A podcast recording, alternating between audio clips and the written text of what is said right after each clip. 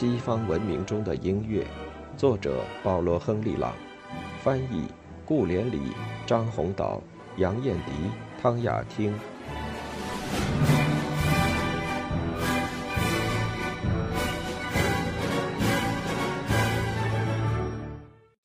早期的音乐戏剧，对古代的真实或想象的文学艺术的无限敬仰，导致学术团体或学院的纷纷成立。他们在意大利的知识界完成了值得一提的文化使命。他们的影响跨越阿尔卑斯山脉和比利牛斯山脉。进入新的世纪之后，这些团体大多数失去原有的冲劲。虽然有一些还保持原先的热情，保持精炼重于创造的审美观，但在巴洛克的动力型世界里，他们已显得是时代的错误，是一些受到官方的高度尊敬和今天的学院派一样，但被活的艺术所光荣淘汰的文学艺术名人。意大利挤满了各式各样的诗人和散文作家、评论家、修辞学家、文法学家。教授、经验主义者如杂草丛生。这种倾向和氛围产生了佛罗伦萨的一个文学艺术组织——卡梅拉塔会社。会社成员除了贵族召集人维尼奥伯爵乔瓦尼巴尔蒂和贾克波科尔西之外，有诗人奥塔维奥里努奇尼、马里诺和基亚布雷拉，歌唱家佩里和卡奇尼。音乐理论家温琴佐·伽利略和吉罗拉莫·梅，这只是其中最著名的几个。文学家指导着这个纯艺术俱乐部的活动。巴尔蒂伯爵、梅和温琴佐·伽利略都向往古代，特别对古人的音乐感兴趣。这三人是会社的主力，但伽利略似乎是精神领袖。伽利略本人是多才多艺的音乐家。但从未受过同代人一般接受的教育，这位极其聪慧敏锐的审美者不仅激烈攻击上一世纪的伟大艺术，而且攻击整个复调体系，认为他亵渎了古人的清晰、素朴、明朗的艺术信条。他在1581年出版了《古乐与今乐的对话》，以十分激烈的语气申述自己的想法，还创作几首用单个声部演唱的歌曲。用一把刘特琴伴奏，使自己的论证更有分量。这些作品不幸遗失，后世无缘得知，但被习惯地认为是早期歌剧的祖先。但是卡梅拉塔初期真的是搞戏剧的吗？我起意创作有和声的说话，一种好好约束重歌唱而不重歌词的倾向的音乐。摘自卡奇尼所著《新音乐》一书的序言。序言的这几句话使我们相信书的作者是一位歌唱家，不过和16世纪大多数歌唱家一样，多少懂得一些作曲之道。他感兴趣的并不是创造一种新的戏剧，而是为有人文主义倾向的歌唱家寻找一个新的重视音乐性的声乐风格。整个运动不过是促进诗歌和音乐相互靠拢的大趋势的一个方面。文艺复兴晚期已在有意识地培育和谐丰美的韵文和轻盈流转的节奏，诗人和音乐家相互竞争，迫切地追求歌词和音乐尽善尽美的结合。塔索和杰索阿尔多合作，基亚布雷拉和卡奇尼合作，力求诗歌更适合咏唱。音乐更富有表情，可唱诗歌开始繁荣。卡梅拉塔会社的诗人对此起重要作用。抒情诗歌和音乐保持亲密的关系，一直到较近代，但二者结合中音乐因素的重要性起了根本变化。戏剧诗歌和音乐的结合有一个永远的难题。自从蒙泰威尔第以来的作曲家无不苦苦挣扎，追求一个多少成功的解决。难题就是这个音乐文学题材中两大组成部分之间的竞争。三百五十年来，音乐家、诗人和哲学家一直寻找这两个因素之间的恰当的联合，因为抒情戏剧和纯粹的戏剧不是一回事。前者的要求并不是后者的要求。除非我们承认歌剧是独立的、自身完备的、有自己一套规律的艺术形式，否则我们会犯瓦格纳那样严重的错误。他的文章字字珠玑，但是把歌剧的美学完全放错了位置。早期阐述音乐戏剧的人，无不在论著的序言中表明，坚决相信古希腊罗马人是在舞台上咏唱整部悲剧的。这个假说是音乐戏剧，也即歌剧的出发点。但他们的人文主义热诚，既不能为自己对古典传统性质的种种错误的历史结论辩护。也不能蒙蔽现代历史学家。他们在古典油漆的薄薄一层外衣下，不可能不看到抒情戏剧最初的意大利特性。佛罗伦萨的人文主义者寻求古人的音乐戏剧，找到的却是现代世界的音乐戏剧。但是这些审美者认为，希腊戏剧就是用音乐写的作品，是不是完全错了呢？就算他们对古代的音乐所知不多，我们的知识也是少得可怜。他们至少看出希腊戏剧的抒情性质。他们猜测，不仅有歌队合唱，还有真正的咏叹调穿插在整部戏中。在感情高潮时，剧情变成抒情的夸张，需要音乐，犹如教堂的尖顶需要一口钟。希腊戏剧的根本性质的确是抒情艺术。其抒情性只有现代意大利的戏剧堪与之比美，因此它只被视为 opera 是可以设想的，因为 opera 就意味着 opera in musica，就意味着音乐，而音乐是抒情的同义词。还有一个更深刻的理由说明意大利歌剧和古典戏剧之间的亲缘关系，二者都源自一个民族的天才。希腊戏剧的简单的音乐和意大利歌剧的简单的音乐，同其他民族的歌剧产品相对而言，不能用一般的音乐标准来判断。蒙泰威尔第的《阿尔菲斯》中的小小的利都奈罗，不能同19世纪的庞大交响曲相比；约梅利的惊人的简练的宣叙调，不能与现代清唱剧的巨大合唱幻想相比。他们只能在其自己的领域里加以评论。在那里，他们将永远是抒情戏剧的光辉成就。音乐和戏剧的关系问题，奇怪的决定于产生它的国家。德国天才喜欢单于梦想和形而上悬想，因此他们的抒情戏剧，正规的说来，不是歌剧。歌剧应该是戏剧性诗歌和音乐的写美结合，但这个平衡倾斜了，导向了梦幻和象征。法国艺术也是如此，不过平衡导向别的因素。情节太多，布瓦洛说，永远不会有一部好的歌剧写出来，因为音乐不会叙述。但这位法国大文豪否认音乐具备的叙述能力不是戏剧音乐的要素。法国音乐家常常忘记这一点，过多的一味描写行动和外在事件。法国戏剧对行动比感情更感兴趣，从不沉醉于戏剧的感情起伏中。对于感情，首先考虑其实用的方面，即有助于剧情的方面。讲故事般叙述，特别是长篇大论，并不适合歌剧。歌剧是 in medias res，通过具体事件进入剧情的，不用回忆、说理和其他理性手段。这并不是说歌剧不可以用叙述手段。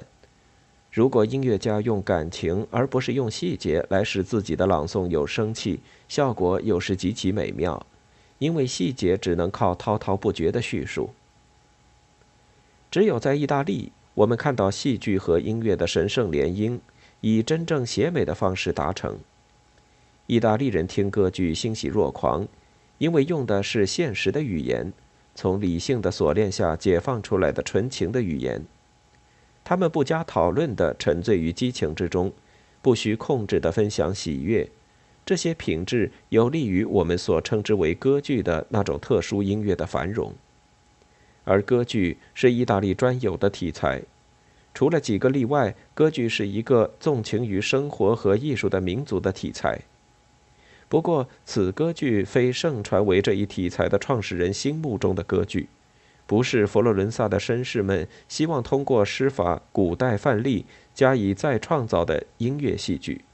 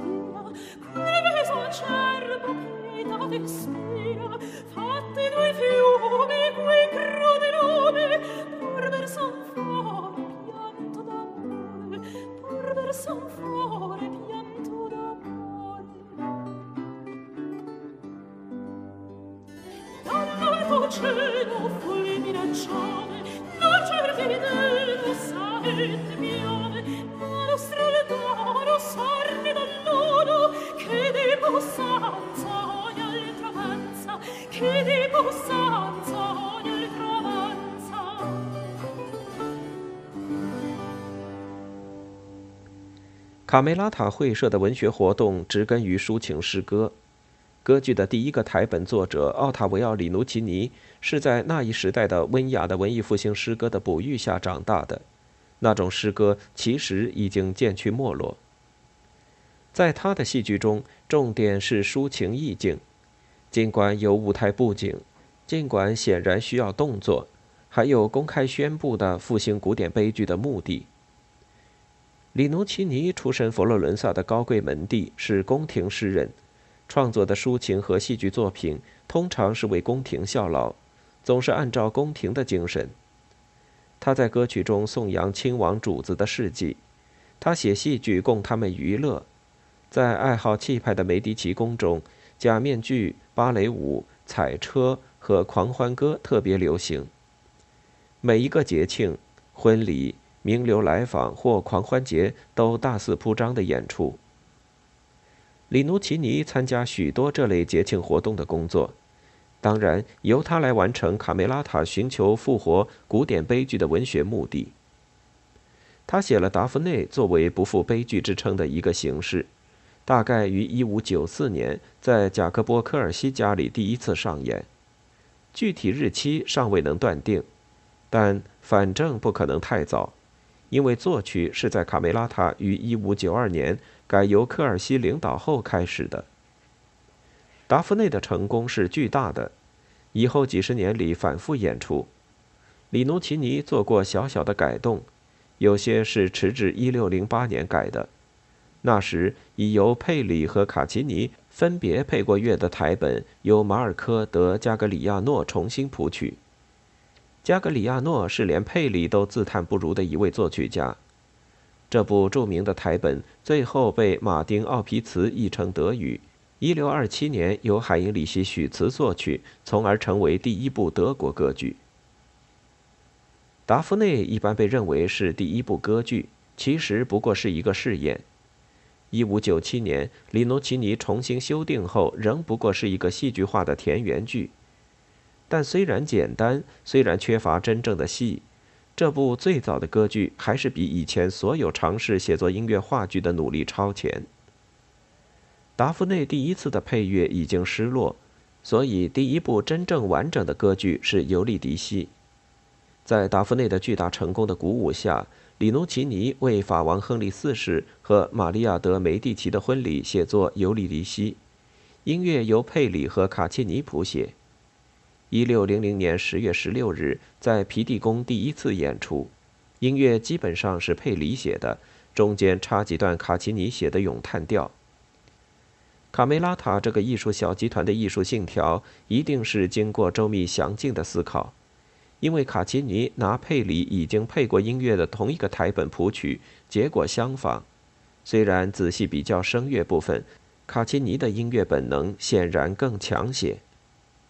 尤利迪西无论从文学还是音乐角度，都可以放心地称为歌剧。它体现了卡梅拉塔会社的所有憧憬和试验。台本不像达芙内那样仅仅是戏剧化的田园剧，而是第一流的戏剧诗，语言光彩照人。达芙内仍用田园寓言剧一称。悲剧一称出现在尤里迪西的序言中。不久，里努奇尼的《阿里安娜》就干脆以悲剧称之。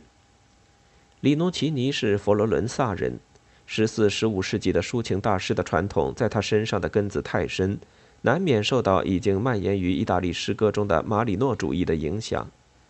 所以说，新的抒情戏剧是在大有发展前途的诗歌的支持下开始的。虽然这些支持在歌剧历史的进程中不幸被丢弃了。starmi a scuso finché l'aspro dolor sfogasse alquanto. Quando sul prato erboso caderlo vitti e crescere pianto a pianto ma si per sol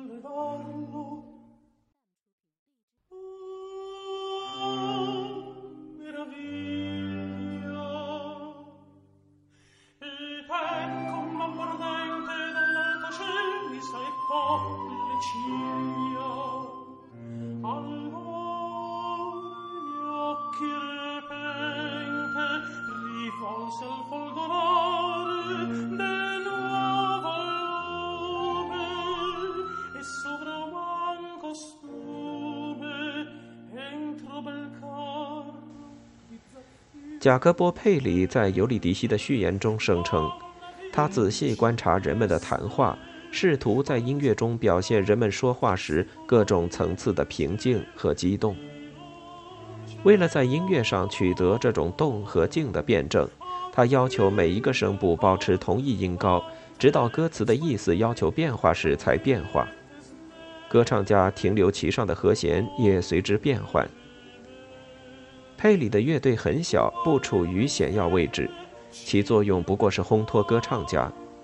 作曲家坦率要求伴奏不分散听众的注意，合唱与乐队不同，积极活跃于剧中，并和他遥远的古典祖先一样，担负着戏剧中的关照沉思的任务。两部尤里迪西音乐的合唱部分都是用恰当，虽称不上精湛的风格写的。流露出贵族业余爱好者的痕迹，但他们仍然像是音乐性不强的朗诵沙漠中的绿洲。必须承认，没有一个音乐性强的旋律、没完没了的朗诵，单调的叫我们受不了。这一切是说话，不是音乐。然而，佩里那时的人以极大的赞美迎接这个朗诵风格。今天的学生听起来虽会觉得沉重。但这部作品刻有艺术探索的印记。尤里迪西让人看到一个苦苦挣扎、力求表现的新生艺术的常见现象。两位作曲者都流露出艺术家的信心，本能地觉得自己走的道路是正确的。佩里、卡契尼和加格里亚诺都是认真的艺术家，和卡梅拉塔的其他成员一起声称他们把音乐从复调的枷锁下解放出来。岂知这个貌似解放的音乐，比以前更不自由，冻结在呆板、受歌词支配的宣叙调里，成为咏唱戏剧。佛罗伦萨人的第一批成果中所见，既不是古典悲剧的再现，也不是古典悲剧的重生。和16世纪的意大利悲剧一样，它只是学者的模仿，尽管台本极佳，仍是一幅苍白的图画。可是不要忘记。卡梅拉塔只是诗人和艺术家的聚会，其中没有一个音乐家是专业作曲家。要不是真正的音乐家把他从文人手中抢救出来，他很可能和法国经验主义者的格律诗一样，变成没有生命、娇柔造作、空想的形式。幸而有尤利迪西的巨大成功，保证了音乐戏剧这一新题材的前途。如今只待天才出世，把他从束手束脚的浮夸的节庆戏剧提高到音乐的领域，带领他走出重建古代悲剧的尼古文学，恢复旋律和歌唱的应有地位，不做戏剧的仆人，而做戏剧的灵魂。佛罗伦萨人要模仿的是感情奔放的说话，音乐戏剧的拯救者要表达奔放的感情。伟大的天才降临在一个音乐家身上，他不受柏拉图、亚里士多德这些神圣名字的束缚，把有学问的票友们强加于音乐的一切抛入汪洋大海。歌剧这种音乐戏剧就此诞生。